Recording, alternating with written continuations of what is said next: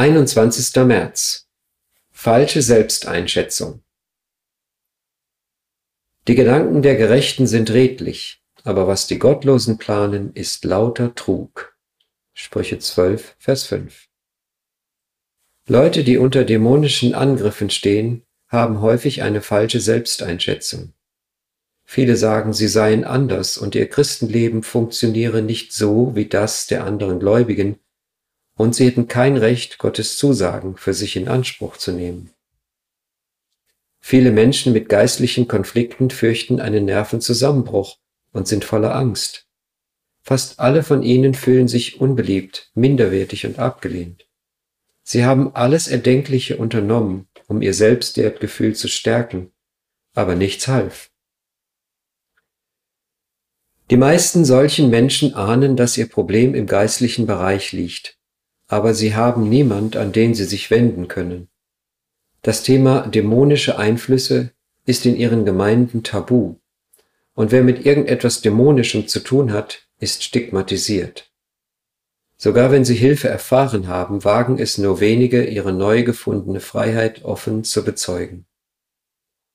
Stephanie, eine Studentin an der Beola Universität, entwickelte aufgrund ihres sehr negativen Selbstbildes Magersucht. Sie wurde in eine Klinik für Menschen mit Essstörungen eingewiesen und durchlief eine intensive Gesprächstherapie, jedoch ohne großen Erfolg. Eine meiner Studentinnen vermutete bei ihr ein geistliches Problem und brachte sie zu mir. Nach zwei Gesprächen war sie frei von ihrer Not. Stefanie ging in die Klinik zurück, um den Therapeuten von ihrer Freiheit in Christus zu erzählen. Der Therapeut war überzeugt, sie erlebe nur ein momentanes Hoch.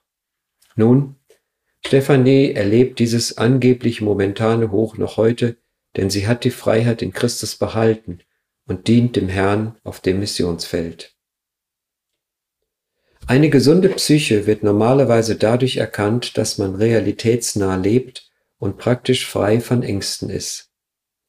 Eine Person, die in geistlicher Bedrängnis ist, würde die zwei erwähnten Kriterien nicht erfüllen und sich wahrscheinlich als psychisch krank betrachten.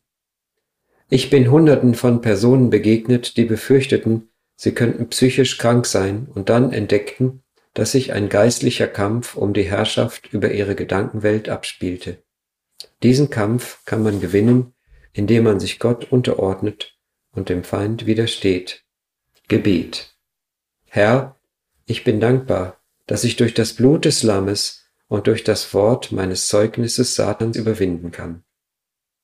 Danke für diese mächtigen Instrumente der Freiheit.